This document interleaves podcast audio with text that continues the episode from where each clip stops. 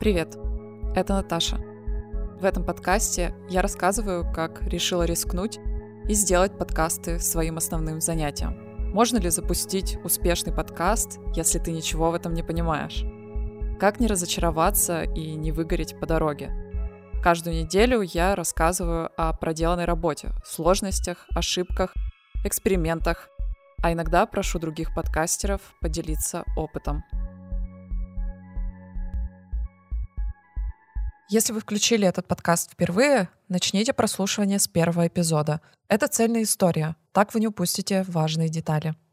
Вы слушаете 13 эпизод. Он финальный в первом сезоне. Осторожно, это 20-минутный монолог. Я закрыла первый сезон страшного, оглянулась по сторонам, обнаружила полный хаос и какие-то неконтролируемые мной процессы. Такое ощущение, будто поезд с подкастами едет впереди меня, а я еле-еле на него успеваю. Нужно было в этом всем наводить порядок, и я решила начать с этого подкаста, потому что он отставал на два месяца. И прерывать его выпуск я не собиралась. И более того, я стала делать это в два раза чаще. Хоть я его и всячески расхваливала в предыдущих выпусках, он появился как результат записи третьего эпизода «Страшного», совершенно случайно. Продумывала я его еще меньше, чем тот подкаст, а вопросов, зачем и для кого я это делаю, не задавала вообще. Он так органично создавался, и было ощущение, что ничего дополнительно объяснять не нужно. Но потом я посмотрела на него со стороны и поняла, что смыслы вообще не считываются.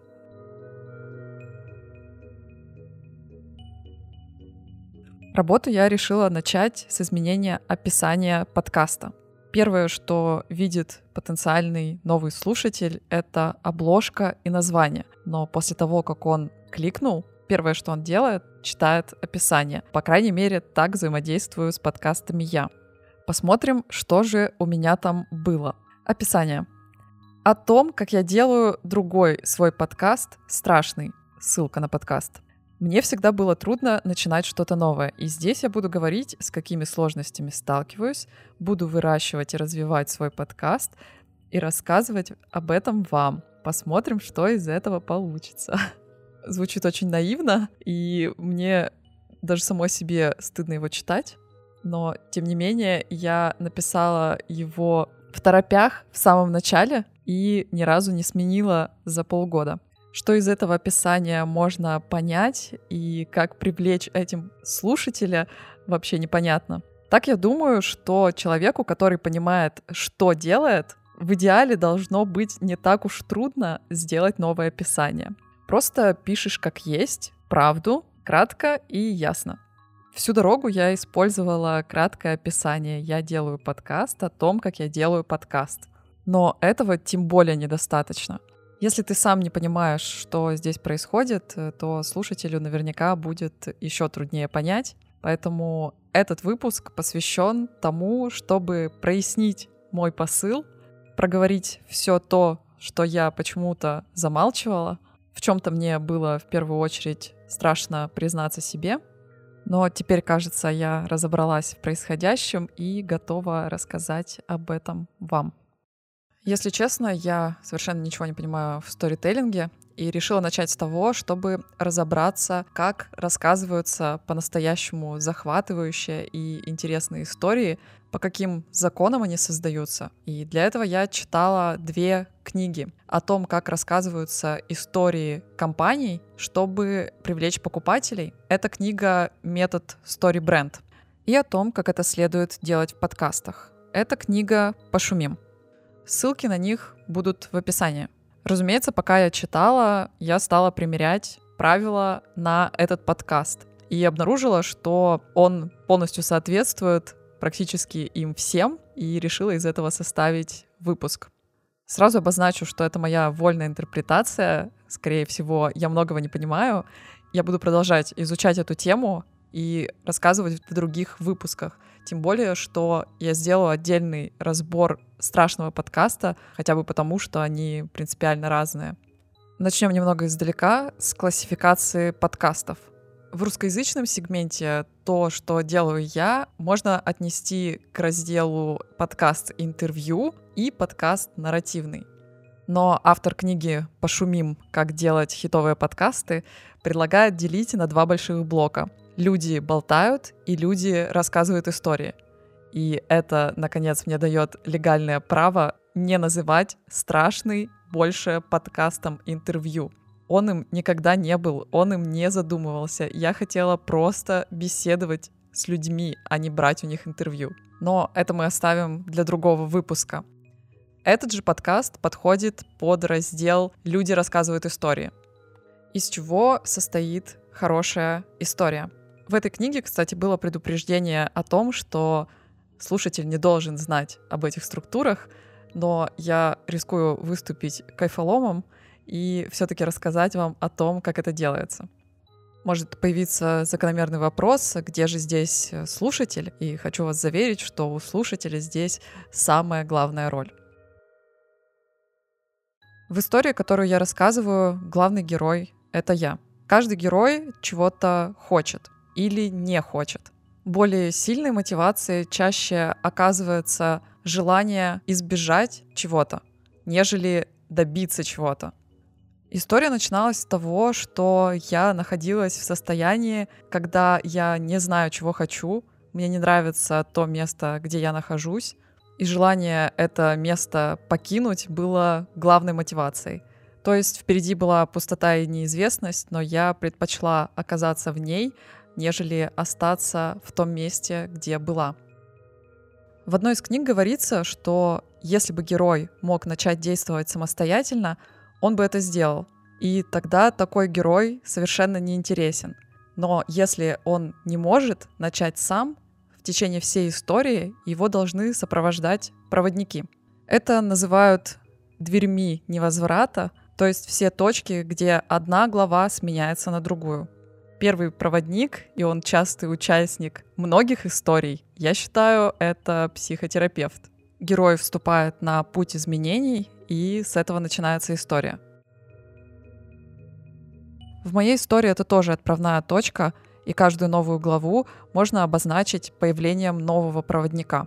Здесь не будем придираться к тому, как именно появился проводник, сам ли он это сделал, или герой спровоцировал его появление. Главное, что на каждом этапе появляется какой-то новый двигатель.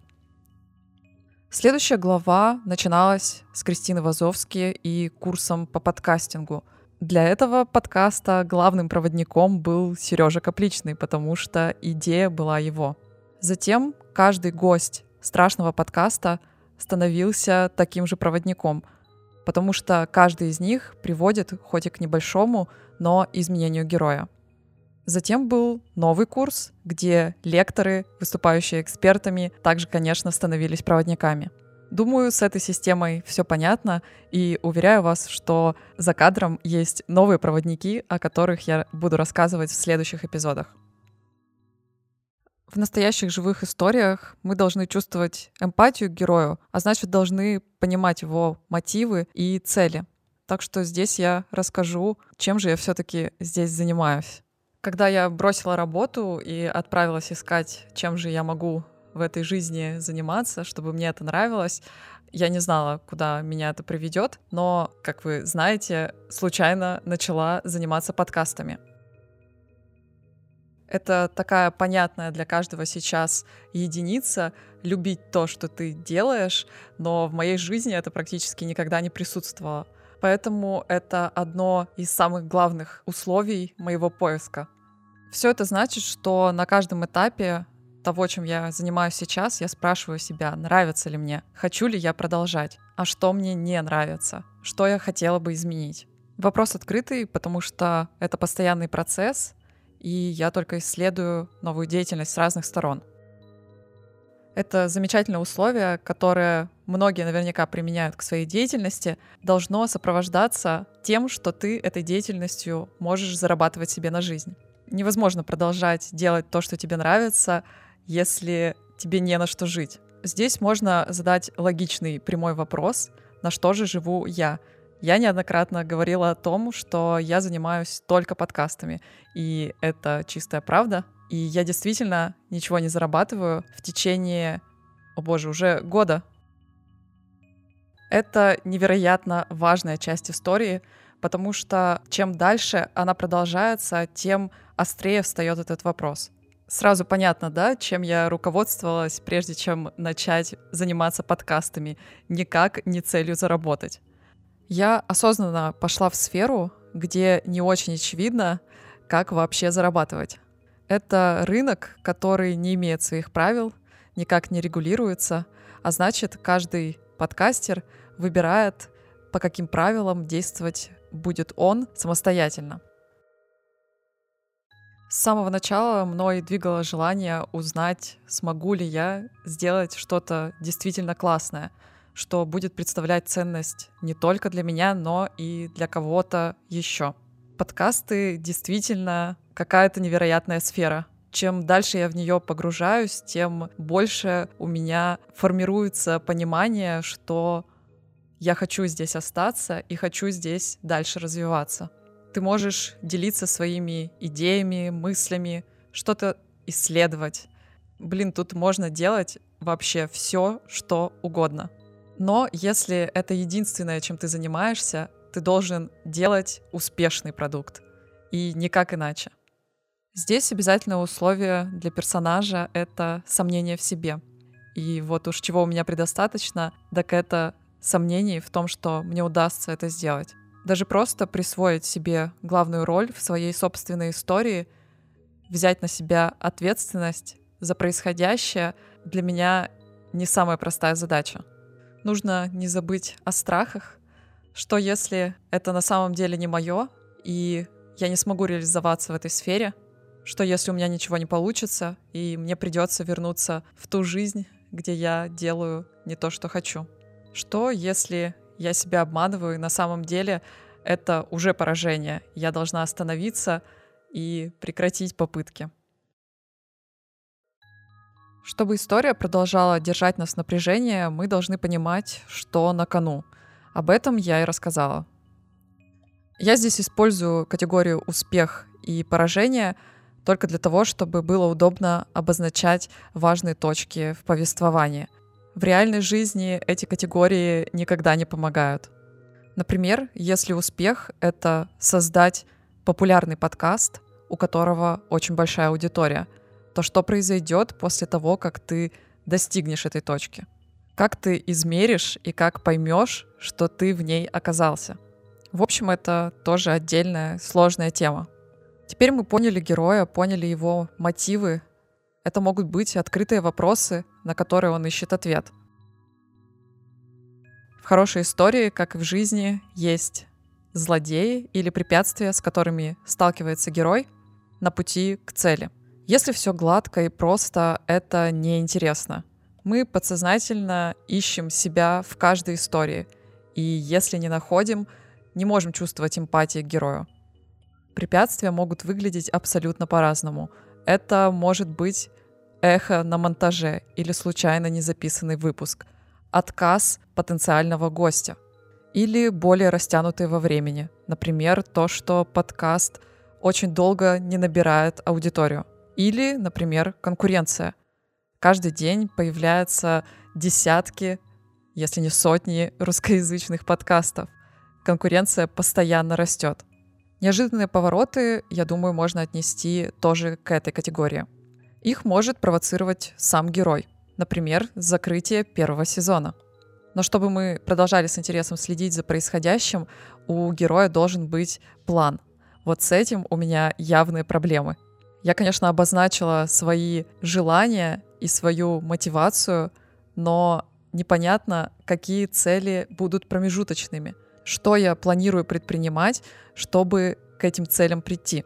Этим выпуском я заканчиваю первый сезон этого подкаста. Для этого есть множество причин. Разделение на сезоны исключительно смысловое. Я больше не собираюсь делать то же самое, что делала раньше, потому что ни к чему хорошему это меня не привело. Так можно обозначить первый большой раздел в котором, как мне кажется, мне не удалось избежать провала.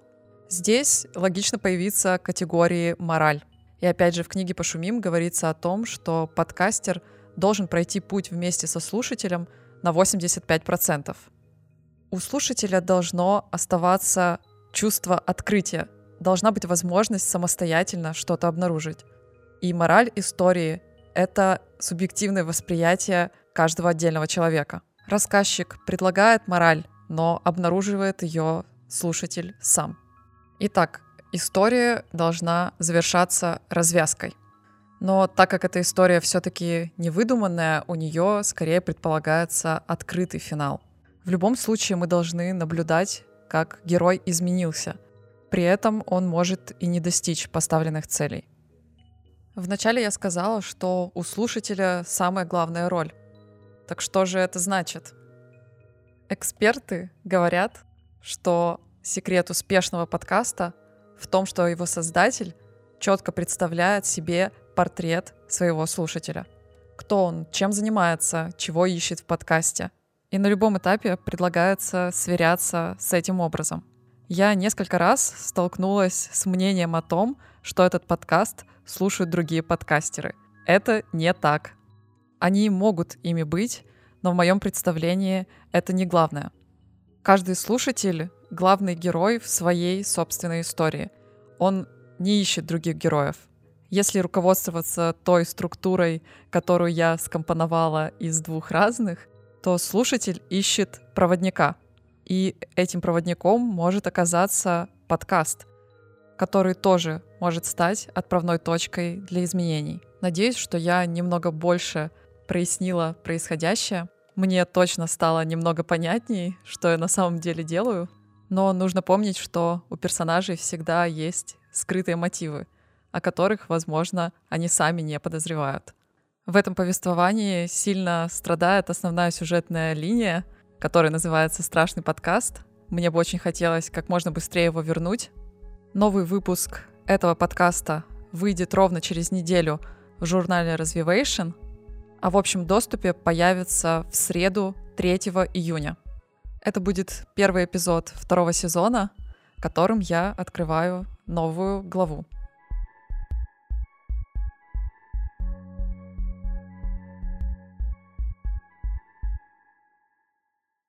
Будем считать, что это бонус-трек для тех, кто дослушал до самого конца. Здесь расскажу о том, что же такое сцены и почему я... Блин, я не расскажу о том, почему я их не использую. В общем, сцены я чаще всего не использую, но они очень важны, потому что делают повествование эмоционально насыщенным, позволяют слушателю почувствовать себя частью этого повествования — можно представить, что подкаст — это спектакль, а сцены в нем — декорации. Все эпизоды этого и страшного подкаста записывались при определенных обстоятельствах.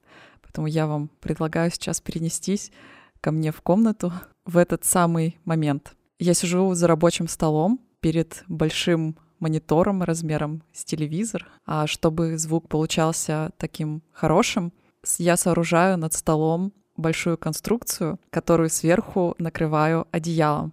Она находится достаточно высоко над головой, чтобы я могла так комфортно сидеть в течение нескольких часов. Еще в комнате всегда и сейчас полная темнота, не считая светильника на столе, потому что я занавешиваю окна светонепроницаемыми ширмами, но делаю это для того, чтобы звук не отбивался от стекла. Если бы я э, не чистила фоновый шум в аудиодорожке, то моя комната звучала бы так.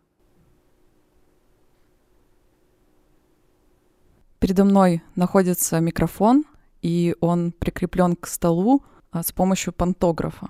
Я могу так двигать микрофон от себя и придвигать к себе.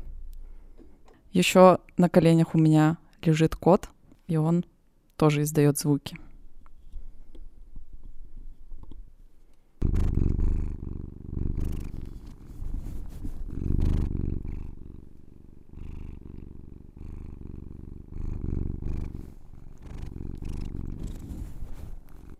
Он немного потерся мордой о микрофон. Может, это была не самая красочная сцена, но я думаю, что атмосферу вы должны были прочувствовать. Конечно, сцена в первую очередь находится в воображении у слушателя. У каждого она все равно будет совершенно разная. Не удивляйтесь моему способу записывать хороший звук. На самом деле, многие подкастеры делают это при странных обстоятельствах. Кто-то делает записи из шкафа, из ванны, просто забирается под одеяло и так далее. Что я думаю, что я выбрала весьма комфортный способ это делать.